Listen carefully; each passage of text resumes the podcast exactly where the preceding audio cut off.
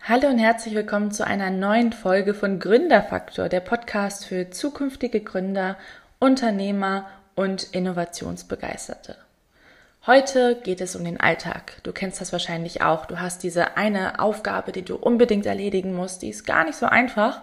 Und ja, jetzt gehst du einmal in die Küche, machst dir kurz einen Kaffee, dann merkst du irgendwie, ah, die Luft in dem Zimmer ist eigentlich auch nicht so schön. Nochmal Fenster auf, nochmal richtig durchlüften. Dann guckst du nochmal kurz auf dein Handy. Ah, jetzt hat dir wieder deine beste Freundin geschrieben. Da musst du doch nochmal ganz kurz antworten.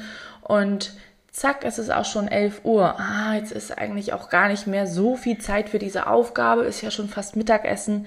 Aber du setzt dich an die Aufgabe ran, liest sie dir durch und verstehst sie nicht na okay, jetzt ist auch schon 11.30 Uhr, oh, dein Telefon klingelt, du gehst ran, deine Mutter ist am Apparat, gut, jetzt ist schon wieder Zeit vergangen, Zeit fürs Mittagessen.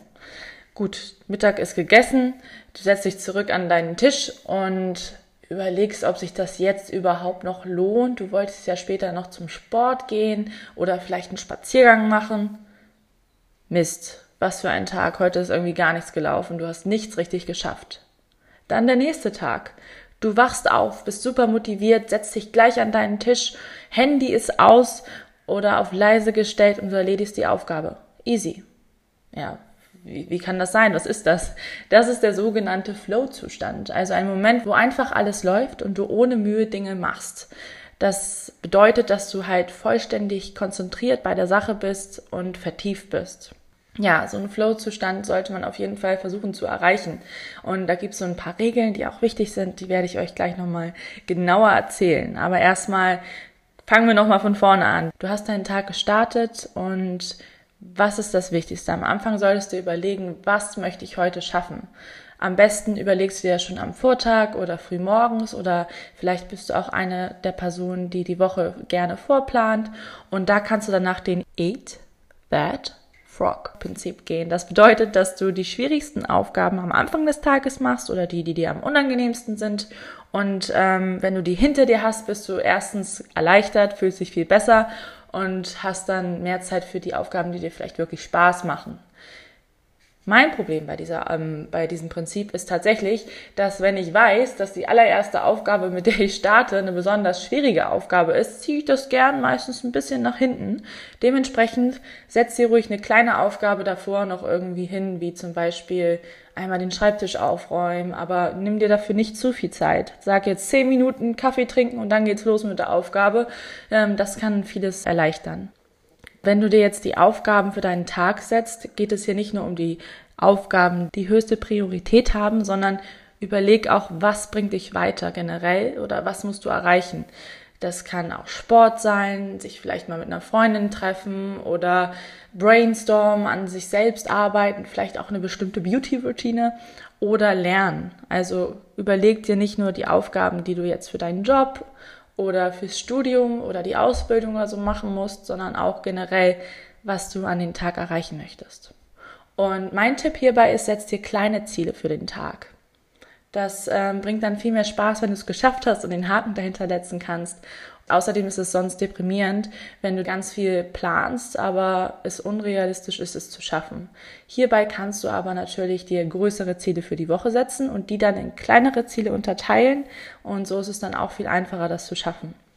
Wenn du dir jetzt zum Beispiel überlegst, hey, ich wollte schon immer ein Buch schreiben und das schaffe ich bestimmt in einem Monat wenn das jetzt ein Minibuch ist, vielleicht realistisch, aber wenn das ein richtiger Roman ist, ist das relativ unrealistisch, dass du das in einem Monat schaffst.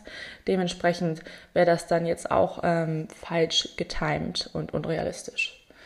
Jetzt habe ich ähm, nochmal mir so ein paar Regeln für Aufgaben überlegt, gerade schwierigere Aufgaben oder wenn du mal richtig fokussiert sein musst, also im Flow sein musst. Und die erste Regel ist eigentlich ziemlich klar, und zwar Ton vom Handy aus, Mitteilung aus, am besten noch das Handy vielleicht auch mal woanders hinlegen. Du musst nicht 24-7 die ganze Zeit erreichbar sein, auf alle Nachrichten antworten und auf E-Mails antworten. Das ist nämlich auch ein unglaublicher Zeitfresser. Wenn du morgens, mittags, abends immer deine E-Mail checkst und auch auf Nachrichten sofort reagierst, nimmt dir das äh, auch den Fokus weg. Dann auch generell achte darauf, dass du keine Ablenkungen hast dass es ruhig ist, ähm, dass du dich konzentrieren kannst. Minimiere hierfür auch Social Media. Setz dir am besten für dein Telefon ein Limit, dass du nur eine bestimmte Zeit auf Social Media am Tag verbringen kannst. Das habe ich auch gemacht und ähm, das hilft tatsächlich sehr gut auch wichtig ist, wenn du merkst, dass die Konzentration nachlässt, dass du dann vielleicht was Einfacheres machst oder eine Pause einlegst. Pausen sind unglaublich wichtig. Auch wenn sie nur mal fünf oder zehn Minuten sind, machen sie einen ungemeinen Unterschied. Zum Punkt Konzentration. Was funktioniert gut für dich? Ich selbst ähm, habe wirklich erst äh, lernen müssen, wann ich gut arbeiten kann. Also es gibt manche Personen, die sind Nachteulen, die können noch um zwei Uhr morgens total fokussiert arbeiten ich bin keine Nachteule. Es gibt aber auch Menschen, die stehen tatsächlich um vier Uhr morgens auf und ähm, arbeiten dann schon mal fünf Stunden sehr fokussiert. Lern dich kennen und weiß, was dir gut tut. Und mach das nicht wie andere dir vorschreiben, sondern mach das so, wie es für dich am besten ist. Bei mir ist es zum Beispiel so, ich stehe meistens so um sieben Uhr morgens auf, bin dann auch um die Zeit um sehr fokussiert. Dann habe ich so ein, das sogenannte Mittagstief, kann man sagen. Da ist meine Konzentration nicht mehr ganz so gut. Und dann habe ich nach Mittagessen meistens noch eine gute Phase, wo ich mich konzentrieren kann. Nachmittags ist das dann manchmal nicht ganz so gut und abends tatsächlich so ab 8 Uhr oder 7 Uhr ist äh, die Konzentration ziemlich hoch wieder. Und das ist tatsächlich bei vielen Menschen so. Also achte wirklich mal darauf, nimm dir vielleicht mal einen Zettel und schreib dir mal die Uhrzeiten auf, wo du dich besonders gut konzentrieren kannst. Natürlich kann man Konzentration auch trainieren, Außerdem, wenn du jetzt äh, eine Deadline hast oder etwas, was sehr hohe Priorität hast, ist man automatisch fokussierter. Aber trotzdem ist es gut, sich selbst auch so ein bisschen zu kennen. Dann ähm, noch eine Regel. Ich denke, gerade am Anfang von einer Gründung hat man ja super viel zu tun oder vielleicht bist du auch gerade in einer Phase, wo es besonders stressig ist. Aber auch da, wie ich eben schon erwähnt habe, ist es wichtig, Pausen einzulegen. Und natürlich musst du dann auch mal Nein zu Verabredungen sagen oder coolen Aktivitäten oder Geburtstagen und sowas sehr schade ist. Aber ich denke, dass äh, man das nicht voll und ganz vernachlässigen sollte, denn auch das kann dir Kraft geben. Nimm dir Zeit für dich selber, nimm dir Zeit auch mal wieder die Kraft zu sammeln. Und ich denke, für so einen Kaffee haben viele dann doch Zeit und das kannst du auch gut nutzen, um mit mehr Personen zu connecten.